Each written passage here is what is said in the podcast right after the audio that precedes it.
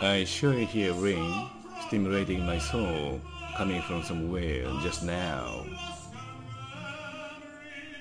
Do I feel finite or infinite in the process to hear? Do I substantially feel something infinite in my soul? The infinite self is a delusion in my heart.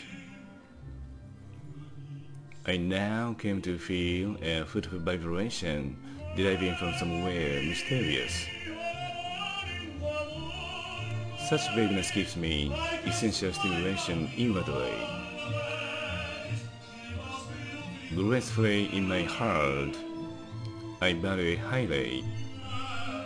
I feel some gorgeousness I can express in my heart.